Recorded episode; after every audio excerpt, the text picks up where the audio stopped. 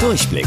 Die Radio Hamburg Kindernachrichten. Hier lernen auch unsere Eltern noch was. Mit täglich Togo. Ich bin Saskia. Hi zusammen. Ab nächster Woche dürfen wir uns wieder mit mehr Menschen verabreden. Dann sind Treffen mit bis zu fünf Personen, die in zwei unterschiedlichen Häusern oder Wohnungen leben, erlaubt. Kinder unter 14 Jahren dürfen zusätzlich dabei sein. Das hat Kanzlerin Angela Merkel zusammen mit den Chefinnen der einzelnen Bundesländer entschieden. Sie haben gestern lange über die Corona-Regeln gesprochen. Gemeinsam haben sich die PolitikerInnen jetzt darauf geeinigt, dass der Lockdown erstmal noch bis zum 28. März weitergeht. Aber nach und nach dürfen bestimmte Geschäfte wieder öffnen. Ab Montag zum Beispiel Buchläden und Gartenmärkte.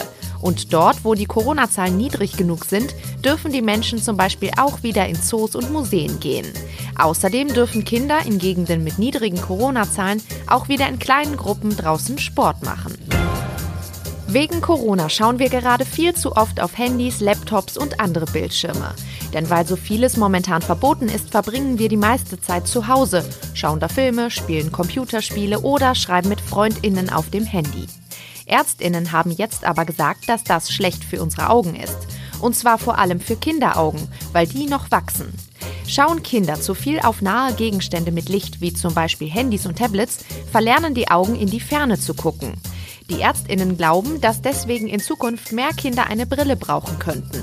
Damit eure Augen nicht nur auf beleuchtete Bildschirme schauen, solltet ihr also darauf achten, jeden Tag auch bewusst in die Ferne zu schauen. Zum Beispiel, indem ihr aus dem Fenster guckt, draußen spielt oder auch mit euren Eltern spazieren geht. Das ist für eure Augen ein guter Ausgleich. Die Radio Hamburg Kindernachrichten. Mit täglich Togo.